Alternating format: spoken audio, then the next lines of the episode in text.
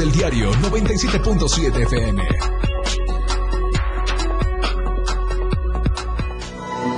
Inician las vacaciones de Semana Santa.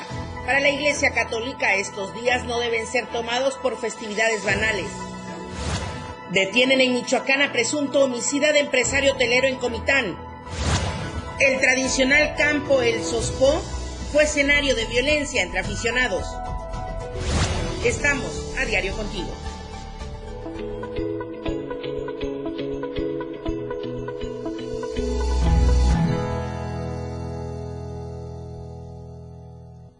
Muy buenos días, bienvenidos a la información en esta mañana de lunes 3 de abril de 2023. Comenzamos el cuarto mes de este 2023 y de vacaciones.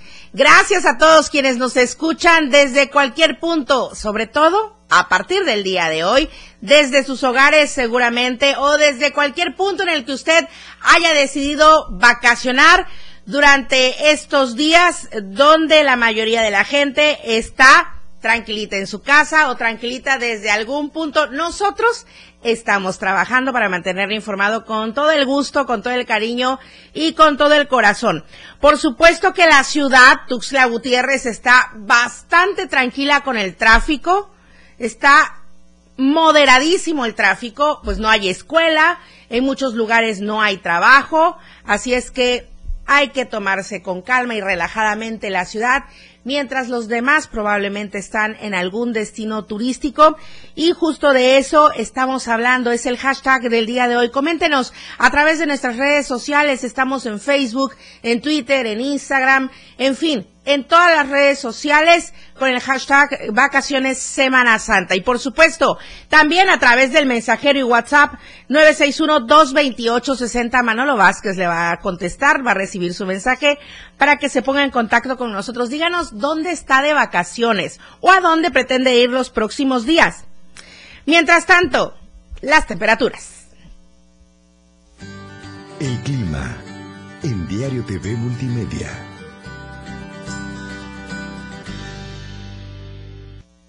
Tuxtla Gutiérrez podríamos alcanzar una temperatura máxima de 38 grados y una mínima de 21 grados. San Cristóbal, 26 grados la máxima, 11 grados la mínima. Comitán, 31 grados la temperatura máxima, 14 grados la mínima. Tapachula, 36 grados como máxima y 22 grados como mínima. Al destino que usted vaya, tome sus precauciones, hay que usar protector solar, hidratarse, estar o tratar de estar, permanecer en la sombra para evitar cualquier golpe de calor. Estará intenso. Temperaturas prácticamente pegándole, si no es que ya llegando a los 40 grados en territorio de nuestro estado de Chiapas.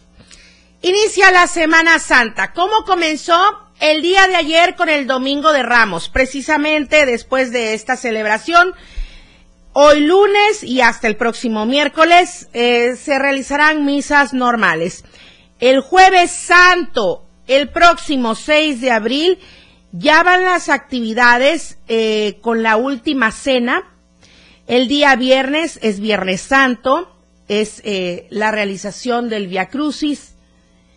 Y para el sábado, pues también eh, habrá una celebración de la misa y esto hay que recordarlo. Generalmente, o usted coméntenos si en su ciudad se realiza así, pero aquí en Tuxtla Gutiérrez, en muchas iglesias de diferentes colonias, acostumbran hasta sacar las bancas a, a, la calle a hacer una celebración grande y recordemos que por la situación de la pandemia, al igual que el Via Crucis, se suspendió durante por lo menos que dos años dos años y entonces ahorita se van retomando ya las actividades eh, con una cantidad de gente considerable, dependiendo de, de cómo se realice la agenda en cada iglesia, pero prioritariamente se realiza así.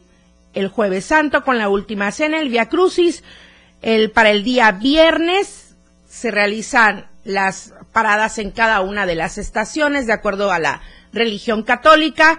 Para el sábado, pues la celebración de la misa de resurrección, al igual que el domingo.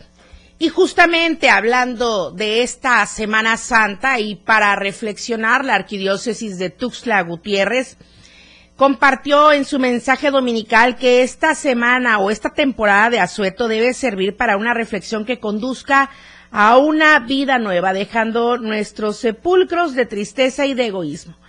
Ayer domingo de Ramos fue la antesala de la Semana Santa, un periodo litúrgico, pero también aprovechado por miles de personas para vacacionar en centros turísticos y destinos de playa. Sin embargo, para la Iglesia Católica Mexicana, estos días no deben ser tomados por festividades banales, sino como un recordatorio de fe y un ejercicio de reflexión en el que la fe invita a ser santos amando. Es lo que se dijo a partir del día de ayer, domingo de Ramos, desde la arquidiócesis de Tuxtla Gutiérrez. Intentamos enlazarnos con mi compañera Soidi Rodríguez, no se pudo, pero aquí tenemos las imágenes porque el domingo de Ramos, además de lo que marca la agenda de la tradición católica o de la fe católica, también hay que ver que es, es toda, es todo un arte elaborar estas palmitas, estas palmitas que la gente lleva eh, a vender desde diferentes puntos de nuestro estado, por ejemplo, a las afueras de las iglesias.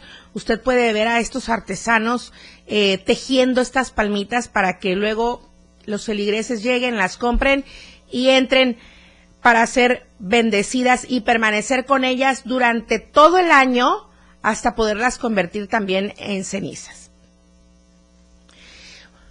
Bueno, y con todo esto también ya indebidamente nos habíamos acostumbrado al horario de verano. Entonces ayer se dio toda una confusión en redes sociales sobre todo. Y ahorita, Charlie, eh, lograste descargar los memes. Ahorita igual y, compartimos algunos memes con Charlie.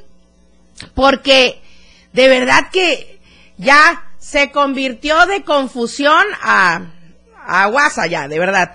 Ayer 2 de abril, varios dispositivos adelantaron la hora porque así estaban programados, sobre todo eh, los celulares Android, pues ya estaban programados para hacer el cambio de, al horario de verano, pero recordemos que el año pasado ya este desapareció, fue un acuerdo desde eh, la Cámara Alta y la Cámara Baja del país ya se legisló al respecto, desapareció el horario de verano, pero algunos dispositivos móviles pues adelantaron el reloj y entonces se empezó a hacer comentarios, empezaron las confusiones, pero no, tranquilos, estamos en la hora correcta. Ahora, usted tiene dudas todavía porque usted sí se está incorporando a laborar durante esta semana o tiene otras actividades, bueno, también puede consultar en los buscadores eh, colocar la pregunta, por ejemplo, qué hora es o qué hora es en México, qué hora es en Chiapas y el buscador estará dando la hora correcta. Ahora, ¿cómo cambiar el celular? Esto de cómo cambiar el celular, usted también lo puede encontrar en nuestros contenidos digitales de Diario TV Multimedia. Le invito a que nos siga y ahí está toda la información lista y necesaria, paso a paso, para que usted pueda ajustar su reloj en su dispositivo móvil. Ahora, los memes, los memes como, como aparecieron desde el día de ayer, bueno, al ratito se los vamos a ir comentando, pero ya le digo, vamos tranquilos con el horario, no se adelante el reloj, el horario de verano se quedó atrás. Hola, Tapachula.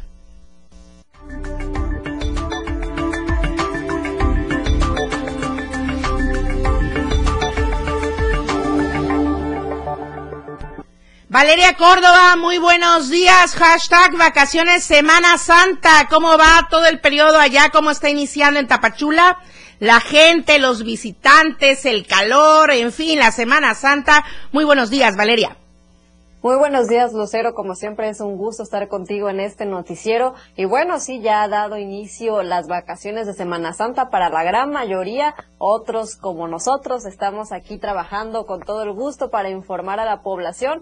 Y bueno, pues como tú igual adelantabas hace unos instantes, allá en la capital del estado se ha visto un eh, menor eh, tráfico de automóviles. Igual aquí en el Soconusco se ha visto un eh, decremento en el, en el tráfico de automóviles y bueno, aún todavía no, eh, no se ha visto gran flujo de turistas eh, de diferentes municipios aledaños a Tapachula ni de Guatemala. Empieza a partir del miércoles, más o menos es cuando se empiezan a llenar los hoteles, eh, las palapas, en las diferentes playas que tenemos acá. Y bueno, pues por supuesto que también estaremos dando puntual seguimiento a toda la derrama económica importante que vienen a dejar los turistas aquí en el Soconusco. Pero bueno, vámonos a otros temas y es que derivado de la tragedia suscitada en Ciudad Juárez, activistas de derechos humanos, así como migrantes, partirán de Tapachula con rumbo a la Ciudad de México en una caravana para exigir al gobierno mexicano justicia por la muerte de 39 extranjeros en la sede del Instituto Nacional de Migración allá en Ciudad Juárez. Así lo anunció el activista y director de la organización Pueblos Sin Fronteras, Irineo Mujica Arzate, que también informó se clamará justicia por todos los migrantes que han sido víctimas de la política fallida del Estado mexicano. La marcha de migrantes tendrá como punto meta la Ciudad de México, partirá de Tapachula a las 7 de la mañana el día 23 de abril y bueno, buscarán reunirse también con autoridades federales allá en la capital y durante el recorrido por varias entidades se sumarán más personas a este contingente. Este año hemos retrasado el Via Crucis migrante para esperar que las familias entierren a sus muertos y puedan acompañarnos para exigir justicia por el asesinato de sus seres queridos, apuntó Mujica, que ahora se encuentra en territorio estadounidense, estadounidense por la persecución de la cual ha sido víctima por parte del Instituto Nacional de Migración. Asimismo, mencionó que considera que la reforma migratoria de la que habla el presidente Andrés Manuel López Obrador se utilizará como cortina de humo, ya que Francisco Garduño, el titular del IM a nivel eh, federal, pues ni siquiera ha dado la cara, por lo cual pues no garantiza que realmente vaya a haber un cambio en toda esta situación. Actualmente cientos de migrantes caminan por las calles del sur de Chiapas con la intención de movilizarse hacia Oaxaca y escalar hacia el centro del país, todo a consecuencia de la represión y desatención por parte del IM en Chiapas, que ha dejado a la deriva prácticamente a todos estos extranjeros. Aquí como dato también quiero mencionar que el día de hoy volvieron a amanecer abarrotadas las instalaciones de la Comar. En días anteriores se había visto un menor flujo de personas, pero justamente hoy, iniciando las vacaciones prácticamente, se ve otra vez muchísima afluencia de personas extranjeras a las afueras de eh, las instalaciones de la Comisión Mexicana de Ayuda a Refugiados, la cual pues no tiene eh, las condiciones para atender a todos estos y totalmente sin luz. Se encuentran sin luz las calles a las afueras de la Comar y bueno, esto es un peligro como ya lo hemos mencionado en este noticiero porque pues los automovilistas pasan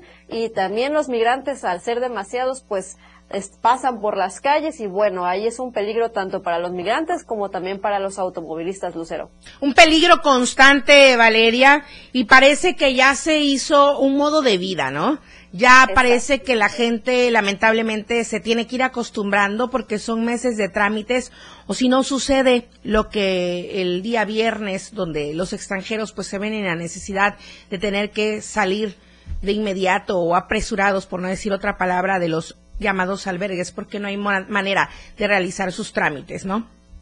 Así es, Lucero, totalmente saturados todos los albergues de Tapachula, las calles siguen abarrotadas, se sigue tardando demasiado para darle trámite a todos estos migrantes y bueno, es una constante eh, molestia por parte no solamente de todos estos extranjeros, sino también obviamente de la ciudadanía tapachulteca que sigue inconforme con el Instituto Nacional de Migración y no se entiende por qué, o bueno, se les impide, es lo que dice la ciudadanía, se les impide el tránsito a Tapachula o por qué no simplemente se les da una mayor rapidez a todos estos trámites para que pueda bajar todo este gran, toda esta gran cantidad de personas que están aquí en la frontera Sí, y reforzar también, eh, pues, los mecanismos, las estrategias, bueno, hasta la operatividad con la gente que requieran para poder dar celeridad a estos trámites. Valeria, dejando un tanto de lado este tema, eh, que por cierto, vamos a retomar en unos instantes con, con lo que sucedió el día viernes.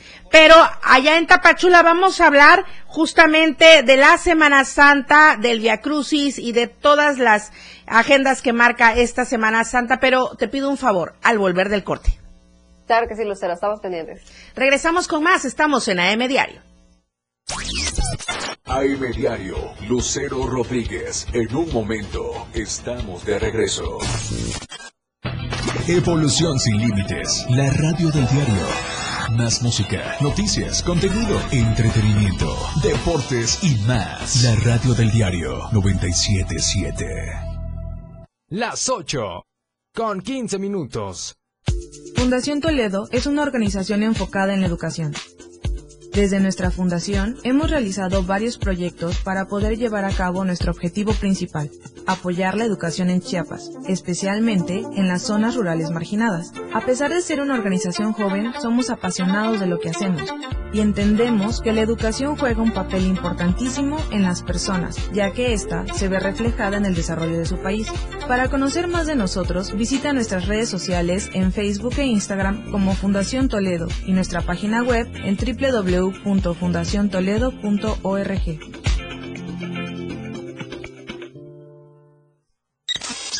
La radio del diario festejando a todos los peques de la casa, sacando el niño que llevan dentro. Yo soy tu amigo fiel. Hola, ¿qué tal, corazones santos? Yo soy el patrón y quiero contarles de que, pues, bueno, yo de pequeño, cuando era niño, ahora soy niño. No, no es cierto. Pues yo me despertaba los fines de semana viendo en familia con Chabelo. Me gustaba mucho jugar carritos de Hot Wheels y, bueno, y disfrutar de toda la familia. Así que espero que también ustedes hagan lo mismo con su familia y disfruten del día a día. La radio del diario, divirtiéndote a todos lados. Yo soy tu amigo fiel. Celebrando el Día de las Niñas y Niños. En la radio del diario sacamos el niño que llevamos dentro y te invitamos a que nos acompañes este domingo 30 de abril en punto de las 11 de la mañana en la plancha del Parque Bicentenario. Los locutores de la radio del diario se han disfrazado de tus personajes favoritos para alegrarte el día y te regalarán muchos juguetes y dulces.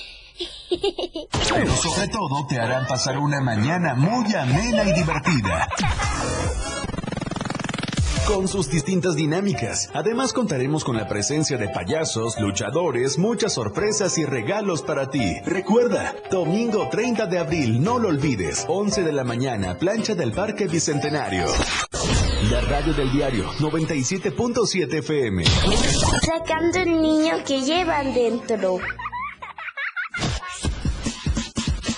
Jugando contigo a todos lados.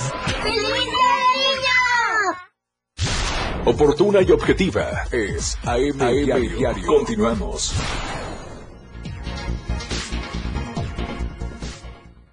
Estamos de vuelta. Coméntenos con el hashtag Vacaciones Semana Santa, desde dónde nos ve, desde dónde nos escucha. Coméntenos durante la transmisión. Seguimos con Valeria Córdoba. Hola Tapachula. ¿Cómo estarán las actividades durante esta Semana Santa, Valeria? Claro que sí, Lucero, retomando el tema de la Semana Santa, pues te comento que desde hace más de 72 años la región Soconusco ha destacado a nivel nacional e internacional por la representación de la obra Mártir del Gólgota que se realiza en Unión Juárez, en la cual se personifica la pasión, vida y muerte de Jesús. Han sido varios personajes que a lo largo de los años han formado parte importante de la puesta en escena y que ha llevado a que esta obra sea reconocida como una de las tres más representativas a nivel nacional luego de la puesta en escena de Iztapalapa y San Luis Potosí. Y bueno, pues esto no es para menos, ya que son varios meses de preparación en la que la muestra de fe y devoción se hace presentes en los barrios de la llamada Suiza chiapaneca, y que reúne pues a visitantes de diferentes partes de la República e inclusive también a visitantes de otros países como Guatemala, que como bien sabemos lo tenemos muy cerquita de la región Soconusco y bueno, se da todo este importante intercambio cultural y por supuesto, como también mencioné, una derrama económica importante para estos municipios que se encuentran en esta zona lucero. Así la situación, por supuesto, también estamos esperando aquí en Tapachula a todos los turistas y pues yo les hago la amplia invitación a todos los que nos están escuchando y viendo que nos visiten, que visiten la región Soconusco y pues bueno, que se deslumbren con todo lo que tenemos que ofrecer acá. Claro que sí, bienvenidos todos los visitantes. Muchísimas gracias, Valeria Córdoba. Muy buenos días. Muy buenos días, Lucero. Vamos a temas no tan agradables, la nota roja de la verdad impresa, diario de Chiapas. Lo que acontece minuto a minuto. La roja de diario de Chiapas.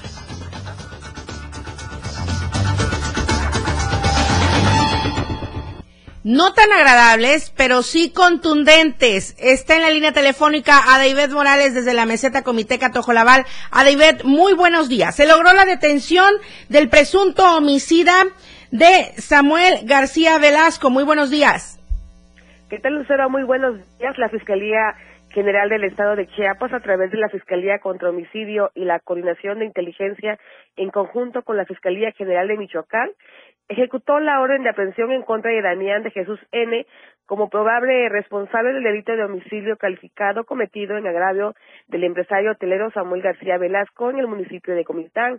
El detenido fue ubicado en Ciudad Hidalgo, en Michoacán, y desde el 7 de febrero de este año, la Fiscalía solicitó la orden de aprehensión correspondiente en contra de Damián N. ante el juez de control tribunales de, de, enjuiciamiento región 2 distrito judicial de Comitán, lo cual fue otorgada a esa misma fecha.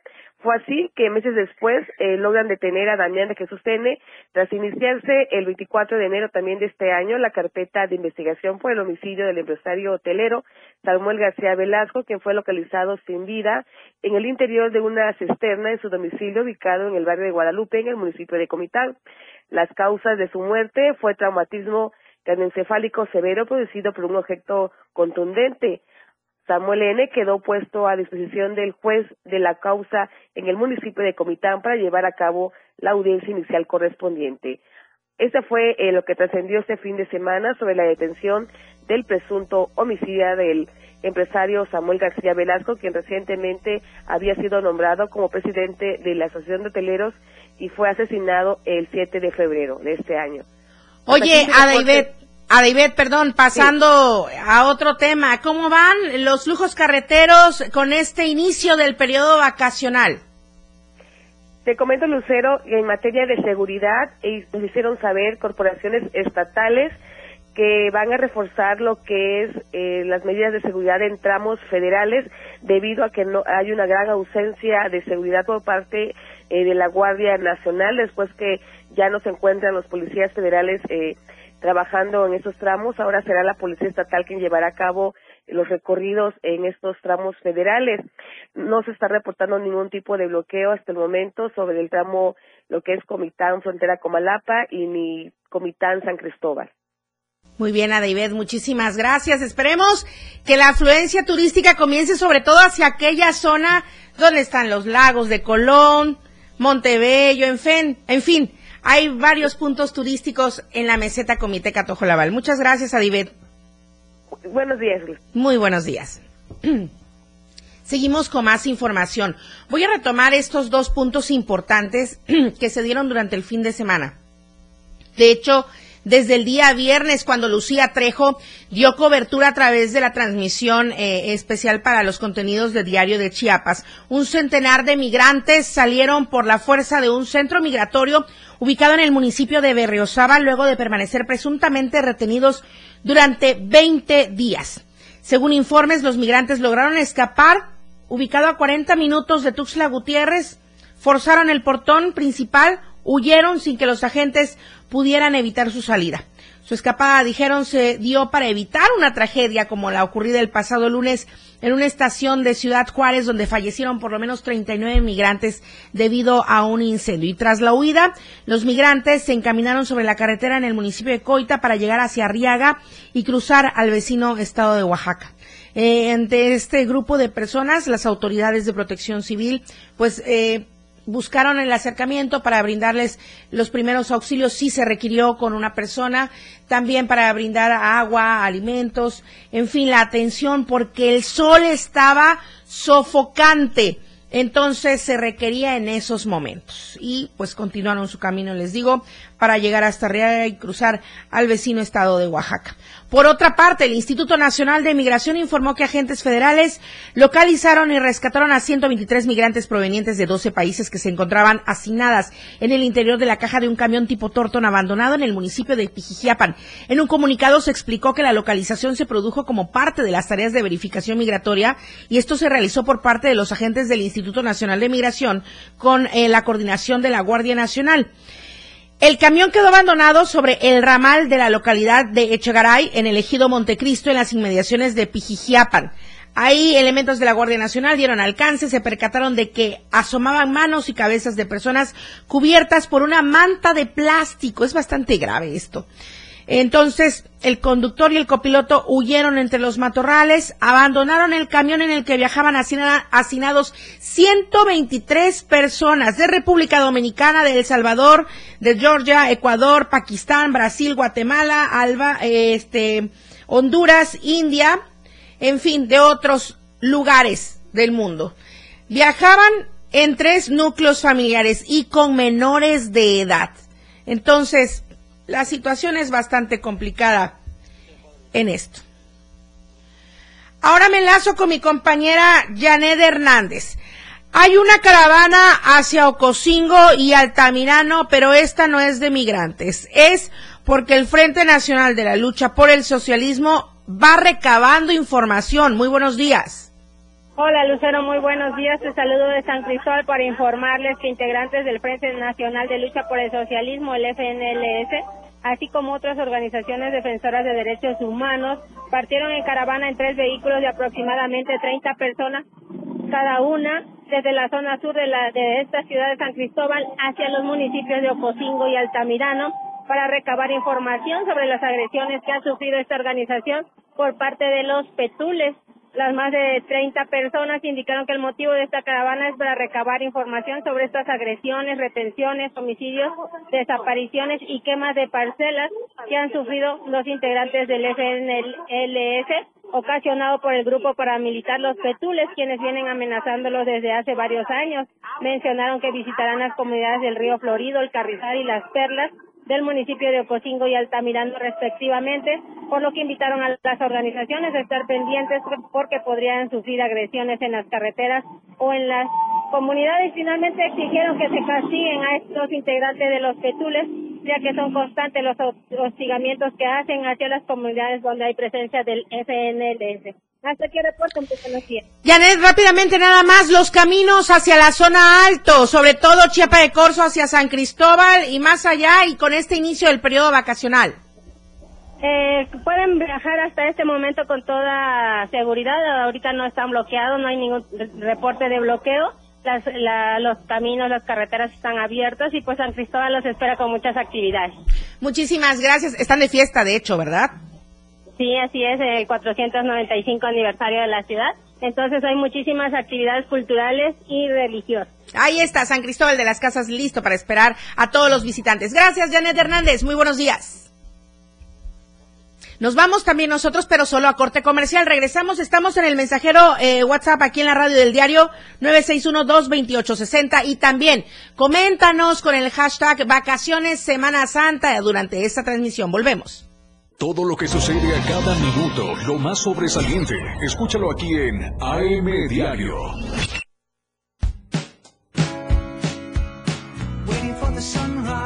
La radio del diario, transformando ideas contigo a todos lados. 97.7. La radio del diario. Más música en tu radio.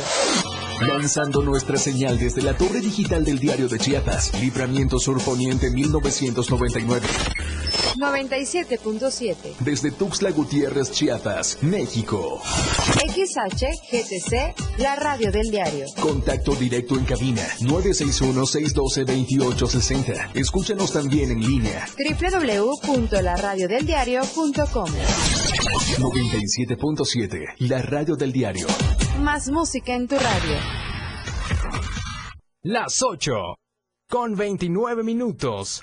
Cualquier tipo de violencia contra las mujeres que afecte el ejercicio de sus derechos políticos electorales o de un cargo público constituye el delito de violencia política contra las mujeres en razón de género. Si eres víctima o testigo de este hecho, denúncialo. Llama al 961 61 72300 o acude al Libramiento Norte Oriente 2010, Colonia El Bosque, en Tuxtla Gutiérrez. Fiscalía General del Estado, Gobierno de Chiapas.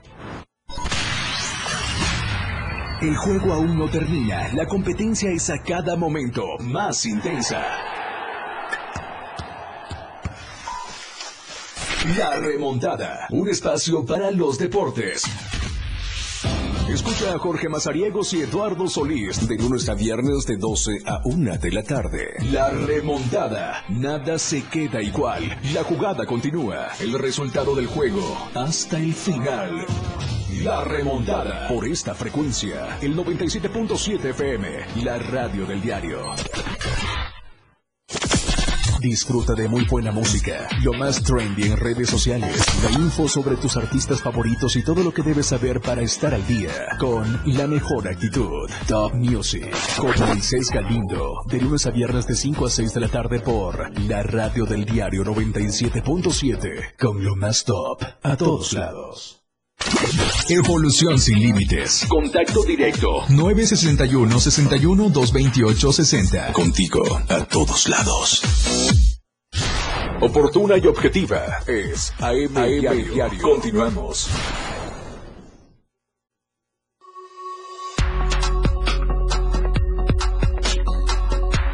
La radio del diario 97.7.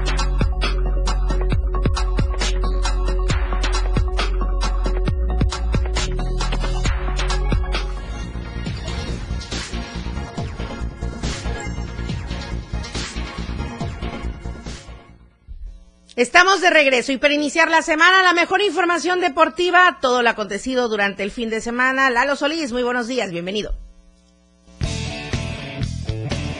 La escena global del deporte con Lalo Solís.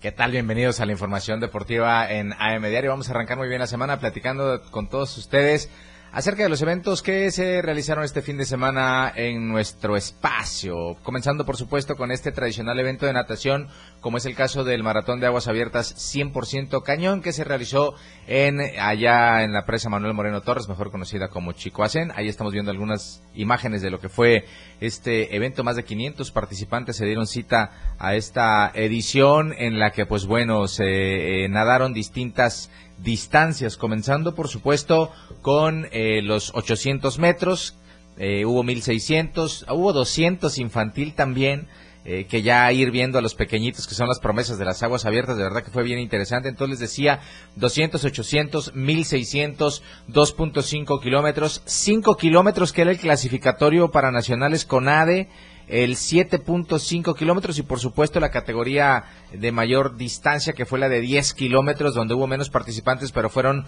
los más valientes. Destacaron pues en la rama femenil Victoria Gutiérrez de Jalisco, que recorrió los 10 kilómetros en 2 horas 35 minutos y 28 segundos, mientras que en la rama varonil fue Alfredo Villa Mejía, también de Jalisco, con 2 horas 1 minuto y 43 segundos, muy cerca de bajar los 10 kilómetros de 2 horas, que ya es algo importante para aguas abiertas. Ahí estamos viendo algunas imágenes de cómo se acondicionó el malecón allá en la presa Manuel Moreno Torres para recibir a todos los que acompañaron a los nadadores, todo dispuesto, todo seguro, un año más sin incidentes, lo que habla de la buena organización que tienen para este maratón de aguas abiertas y pues bueno, el escenario como todos ustedes pueden ver, inmejorable, el cañón del sumidero luciendo esplendoroso para recibir la edición 17 de este evento que como le reitero reunió a más de 500 nadadores en distintas distancias para buscar llevarse eh, este que es un verdadero reto para quien abre eh, o incursión en aguas abiertas. Es complicado nadar en el cañón del sumidero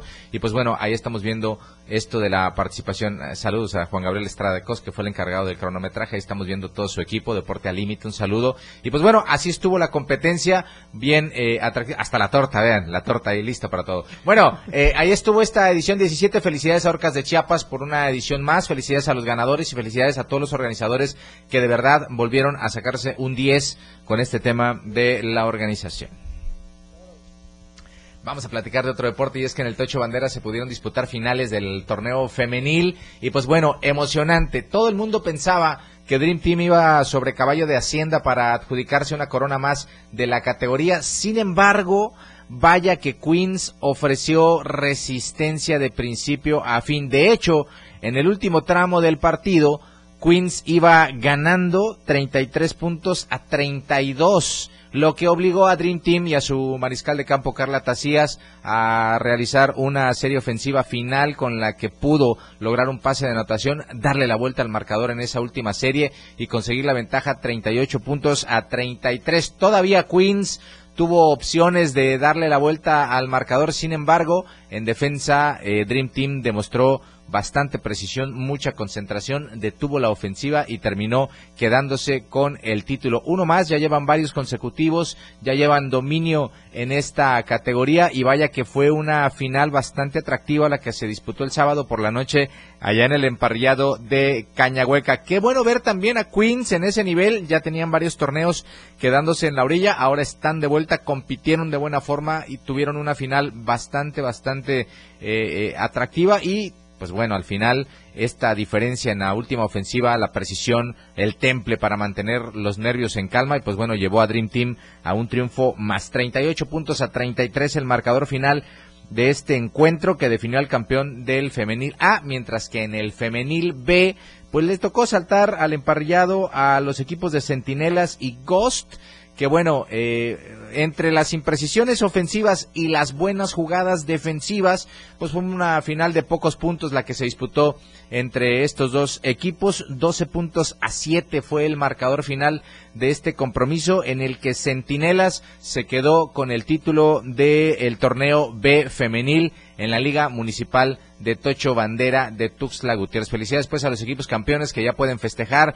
que ya tienen un título más en el caso de Dream Team y que seguramente pronto estarán de vuelta para buscar más campeonatos en este torneo, la Liga Municipal de Tocho Bandera de Tuxtla Gutiérrez.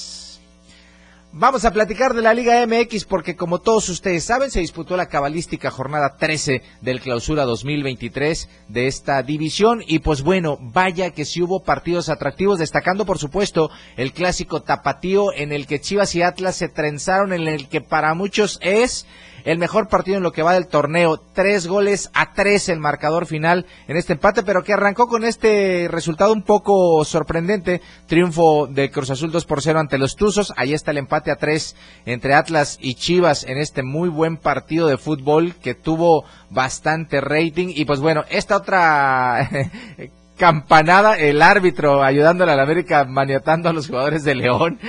Empate a dos, ya lo platicaremos en la remontada de detalle. Este tema está rebactando mucha polémica. Le empataron al América el último, dos por uno, ganó San Luis ante el Mazatlán FC. Y pues bueno, no sé si ya debutó Mohamed o no a este otro muy buen partido.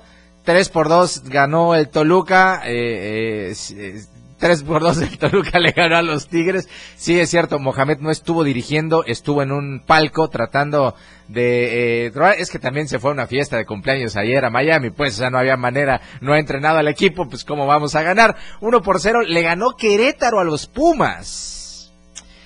Los Pumas perdieron contra el Querétaro. Bueno, ahí está, a ver si tenemos por ahí la tabla general Charlie que la pusimos. Ahí está, Rayados es primero, Toluca ya es segundo con los mismos puntos que León, América en el cuarto puesto serían los que entrarían directos si acabara el torneo regular hoy y después vienen Pachuca, Chivas con 22, Tigres con 21, Cruz Azul con 20, Puebla y Santos con 16 unidades. El San Luis, que ganó también ayer, tiene 15, todavía con posibilidades. Atlas, ah, no sé, creo que fue el menos eh, beneficiado con el empate del clásico tapatío, Necaxa con 13, ahí está Juárez que se habla de que Hernán Cristante ya se despidió de sus jugadores y lo van a despedir como técnico de este equipo, y pues bueno, los gallos que ya ganaron, Cholos eh, con Miguel Herrera, pues bueno, Rayados le puso un 4 por 0, en fin, mucho, mucho de lo que dejó esta cabalística jornada 13 en el clausura 2023 de la Liga MX. Le vamos a ampliar eh, no, ve dónde anda Pumas, penúltimo. Bueno, vamos a platicar mucho más de esto en la remontada. Vamos a cerrar la sección con este lamentable suceso. Va usted a ver. Está en la recta final la temporada regular de la tercera división profesional, donde militan varios equipos chiapanecos y el sábado se enfrentaron dos de los que han sido quizá los mejores en los últimos torneos. Se trataba de Lechuzas recibiendo a la UDS de Comitán. Siempre se dan juegos bastante disputados, cerrados, es como una especie de rivalidad que está creciendo entre estos dos equipos, pero lamentablemente el sábado Tuvimos que vivir estas escenas que usted ve en pantalla. Agradezco la cortesía de Francisco Constantino que nos facilitó eh, las imágenes de lo lamentable que es cuando se combinan muchos factores, principalmente la venta desmedida de alcohol y la falta de seguridad. Vea nada más las imágenes, vea usted las imágenes y, y le dijera vea el video, pero pues bueno, no nos lo quisieron prestar, pero es lamentable ver esas escenas en las que niños presenciaban a sus papás golpeándose, los jugadores suspendieron el partido para acercarse a la tribuna a ver qué sucedía, vea, dos contra uno, yo le agarro y tú le pegas, en fin, lamentable. ¿Y cómo pasa esto? Pues bueno, el equipo que funge, bueno, para empezar, estos equipos de tercera división no tienen estadio, para jugar sus partidos de local tienen que rentar uno. Y en el caso de Lechuzas, que era el local en este partido, pues rentó el campo Flor del Sospo, así lo ha hecho en todos los torneos en los que ha estado en esta competición. Pero a la par, administrativamente no solamente funge como local, sino que también tiene que encargarse de la seguridad y de todos los detalles que deben conducir a buen puerto un partido de la categoría. Desafortunadamente, si usted ve en las imágenes, no se ve ni siquiera cerca a alguien de seguridad, ni privada ni pública. Entonces, Ahí está el primer gran fallo. Después, ¿cuántos menores de edad ve usted en escena? Varios, ¿verdad? Imagínense, menores de edad ingiriendo bebidas alcohólicas en un escenario como el Sospo, no es nuevo, es recurrente. Vea esas imágenes.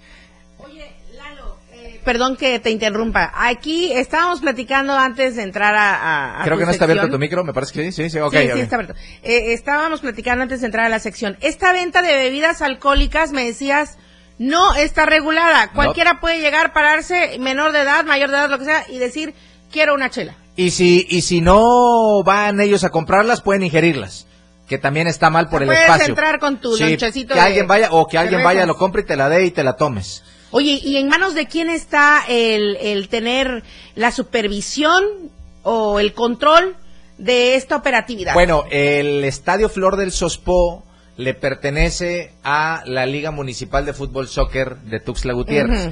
Ellos se encargan de arrendar el estadio para que lo usen los equipos de tercera división y además son los que se encargan de vender eh, las bebidas, las cervecitas, pues las bebidas embriagantes, e, ellos son los que lo controlan. Eh, de verdad, eh, yo no sé quién hace muchos años, un par de años, denominó al Sospó la, la, cantina más grande de Tuxtla Gutiérrez, porque se ve lamentable en un lugar de deporte. Sí, claro, bueno. Y, y, luego hay categorías donde juegan menores de edad. Sí. Existiendo esas categorías donde hay menores de edad, pues evidentemente todavía tiene que haber más control. Claro. Y a pesar de que sea propiedad privada, la venta de bebidas alcohólicas tendría que estar regulada forzosamente por la autoridad municipal. Pero de repente, pues hacen caso omiso. Ahora si tú preguntas en los alrededores, pues la gente te informa que pues hay eh, ruido hasta altas horas de la noche. No sé si se jueguen partidos de fútbol a las 3 de la madrugada. O se haga un macroantro ahí. Lo dudo, lo dudo. Y después finalmente es muy común ver en los alrededores a gente haciendo necesidades porque salen y pues necesitan eh, por ahí liberar ciertas cosas. Pésima y, imagen. es triste. Oye, esas imágenes, ven Sí, no, hasta una señora por ahí, yo, yo sí vi el video, lo vi, lo vi, lo vi en, algunas eh, publicaciones en redes sociales, sí, muy triste, muy lamentable, hasta la señora, no, no le tocó, se metió. Sí, claro. No, No, fue que la hayan pasado a traer nada, fue a buscar reyerto. jovencitos, claro. Mira, jovencitos, ve nada más. Ah, pues ahí está la imagen. Jovencitos que se meten, en fin, no, no, no, no. Ahora sí que en familia, a pelear, no, qué lamentable situación. de nueva cuenta, Lucero, agradecerle a Francisco Constantino que nos facilitó claro, este gracias, material fotográfico para que podamos llevárselo a todos ustedes. Es que se ve... ya, es no, es que de verdad, usted regrese a ver las imágenes en la repetición de Diario TV Multimedia y la cara de enojo, de rabia, de ira pero es un centro deportivo, pues esperemos que hayan si fuera sanciones. de la tercera división, los, los eliminaba los dos. Claro, esperemos que hayan sanciones, sí, Lalo. por supuesto. Y vetaba el Sospo porque no tiene seguridad. así es. Lamentablemente nos tenemos que ir al corte comercial. Regresamos con más en AM Diario. Gracias, Lalo. La información continúa en AM Diario, después del corte. Toda la fuerza de la radio está aquí en el 977.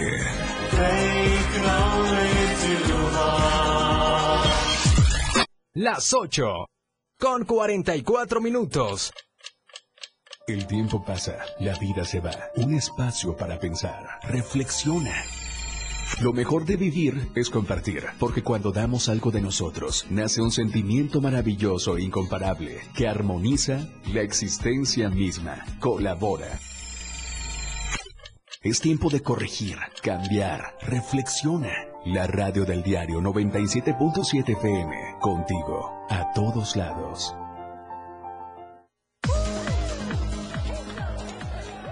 Saca, saca, saca. Ya entrados en la diversión, no falta quien saque. Pero la verdad, los inhalantes lo único que sacan es un daño cerebral irreversible, alucinaciones y desorientación. Es más grande el sufrimiento que causa su consumo que el dolor que lleva a inhalar un solvente. No te arriesgues. Si necesitas ayuda, llama a la línea de la vida, 800-911-2000. Secretaría de Gobernación, Gobierno de México. Que pasen los sospechosos. Adelante, refresco. Diga la frase. Soy muy rica. Refresco, lleno de azúcar que puede causar diabetes y sobrepeso. Papas. Grasosito. Sus grasas trans dañan el corazón y aumentan el colesterol. Instantánea. Con saborizante. Sabores. Con tanto sodio aumenta la presión arterial y el riesgo de enfermedad del corazón. ¿Reconoces al culpable? Sí, todos. Los culpables de una mala alimentación provocan daños a la salud. Los alimentos saludables cuidan de ti. Secretaría de Gobernación, Gobierno de México. Porque todo tiene una solución. En este tu espacio, denuncia pública. Te invito a sintonizar Denuncia Pública los lunes, miércoles y viernes a las 10 de la mañana a través de la radio del diario 97.7 FM. Soy Felipe Alamilla, la voz del pueblo. Recuerden que denunciar es un derecho y una obligación. Escúchalo en el 97.7 FM, la radio del diario.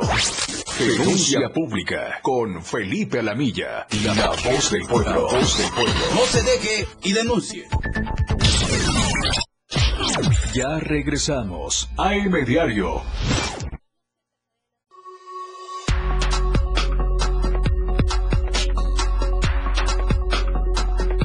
La radio del diario 97.7.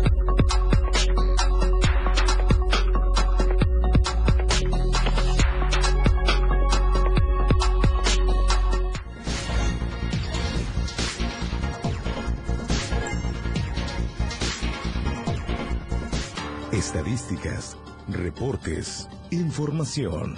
COVID-19. El panorama COVID, la Secretaría de Salud dio a conocer que en el último corte, hasta el día de ayer, con el cierre de la semana, son tres casos positivos reportados en Mazatán, San Cristóbal y Tapachula. Cada uno de estos municipios con un caso, pero hay que recordar que eh, estas cifras oficiales, aunque denoten disminución, pues no hay que bajar la guardia, hay que seguir cuidándonos, sobre todo durante este periodo vacacional, tener las medidas necesarias, adecuadas para evitar el contagio y también acudir a los módulos de vacunación a quienes no hayan concluido con el esquema anti-COVID. El reportaje de la semana, el consumo de drogas ilegales que se eleva en México. Carlos Rosales.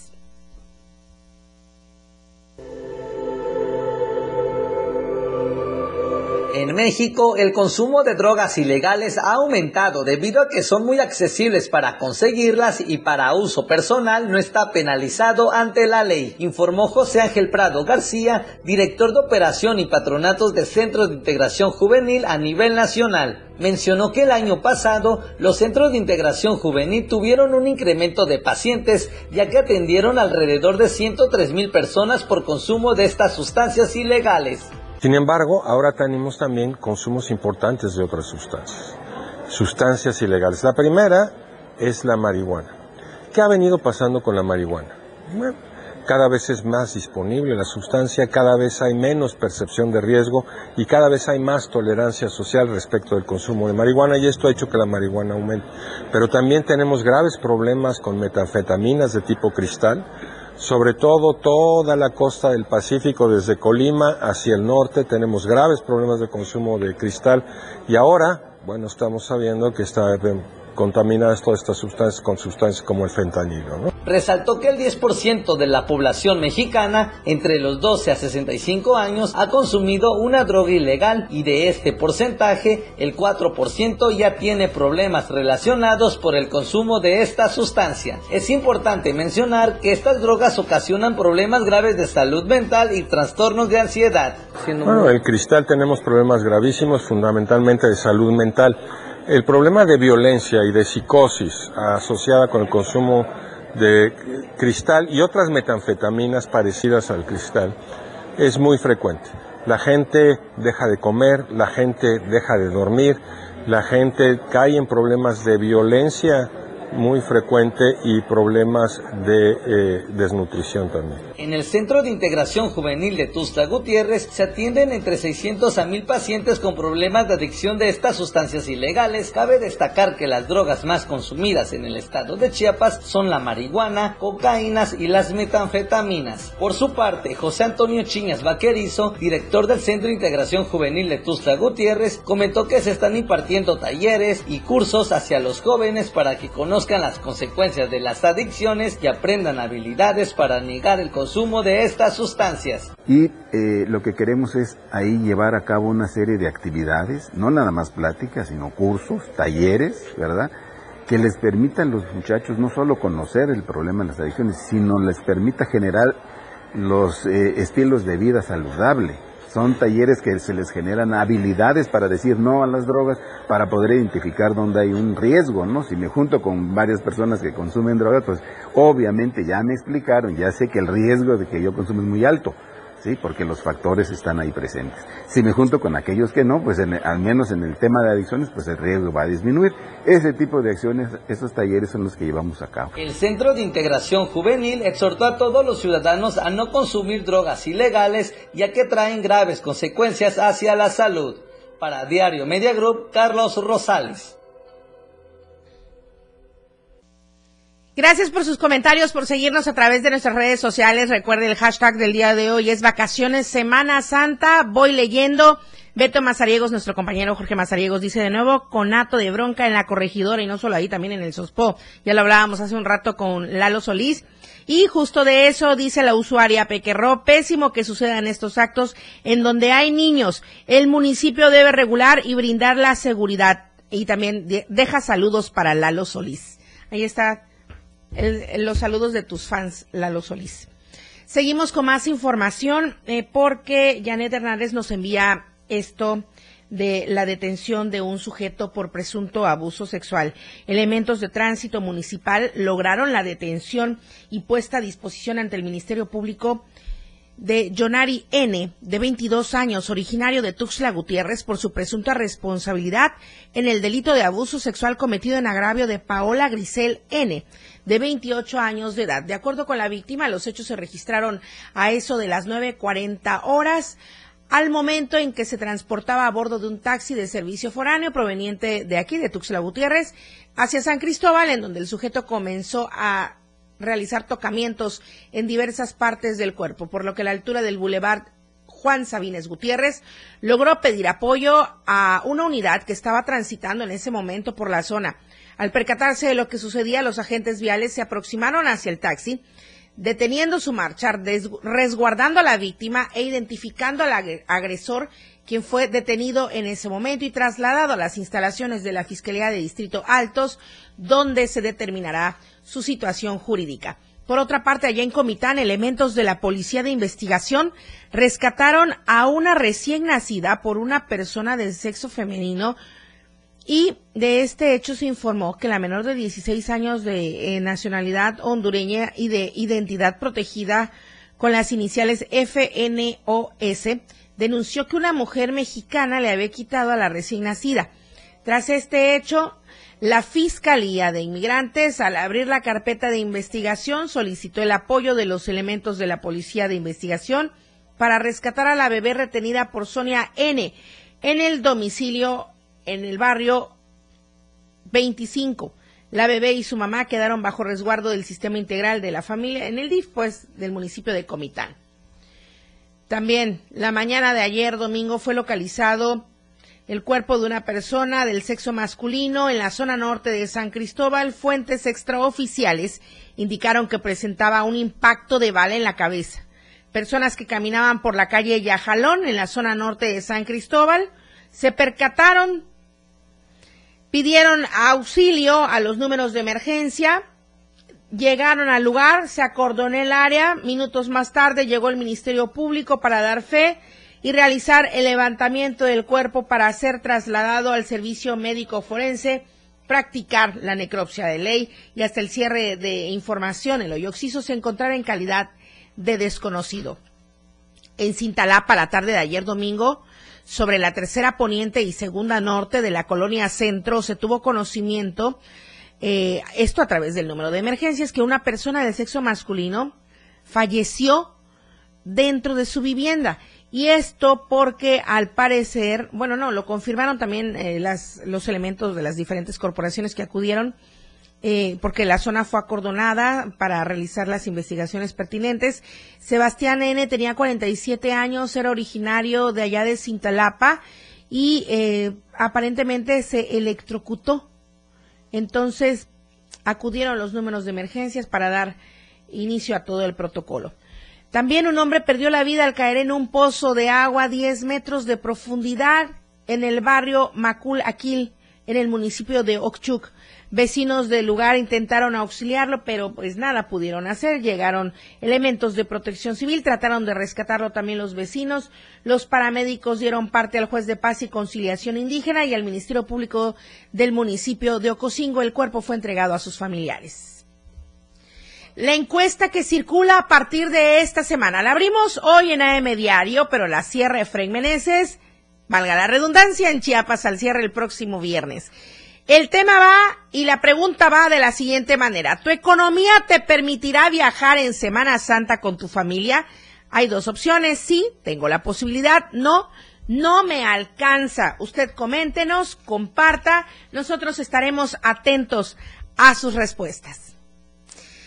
Y le agradezco por haber iniciado esta semana mayor con nosotros, con la mejor información con AM Diario. Estaremos de lunes a lunes informándole de lo que acontece en todo nuestro estado y más allá. Soy Lucero Rodríguez Ovilla. Le agradezco a Manolo Vázquez que está en los controles de radio y desde las seis de la mañana con los ritmos latinos. Esta programación no para, ¿eh? Esta programación no para y estamos en el 961-228-60 también con el mensajero directo con Manolo. Y Charlie Solís está en los controles de televisión. Soy Lucero Rodríguez Ovilla. Gracias a usted por su preferencia. Muy buenos días. Le veo y le escucho mañana oportuna y objetiva en AM Diario. La información de todo lo que acontece a cada momento en Chiapas, México y el mundo. Te lo informa Lucero Rodríguez. De lunes a viernes de 8 a 9 de la mañana. Escúchanos en nuestra próxima emisión por esta frecuencia. 977 FM, la radio del diario. Editorial de la radio del diario. Guadalupe Tadei Zavala será la primera mujer en los 27 años de existencia del INE que dirija esta institución pilar de la democracia mexicana. Es licenciada en Administración Pública, que durante los últimos 23 años formó parte de este órgano electoral. Esto por sí mismo habla de su experticia en la materia. Sin embargo, tendrá que demostrarlo en los hechos, sobre todo por su cercanía con el partido Morena, debido a que su familia está sumamente relacionada con diferentes proyectos del gobierno del presidente Andrés Manuel López Obrador. Nadie puede negar que el INE, tras el largo proceso que incluyó tanto errores como aciertos, logrará darle confiabilidad a los ejercicios electorales y legitimidad a los resultados. Sustentó y fortaleció nuestra democracia. Esto tiene que refrendarlo Guadalupe Tadei. Es claro que tiene que comprometerse con el respeto al voto y la defensa de la voluntad ciudadana, es decir, conducir el organismo con autonomía, sin influencias políticas de ninguna índole y velar por que las elecciones se realicen con transparencia, equidad e imparcialidad pues mucho hemos avanzado como país con elecciones libres y apegadas a la ley. Así que en manos de Tadei Zavala está que no se dé un paso atrás, ni siquiera a los lados, donde acechan como llenas las viejas y nuevas jaurías del poder. Editorial de la Radio del Diario.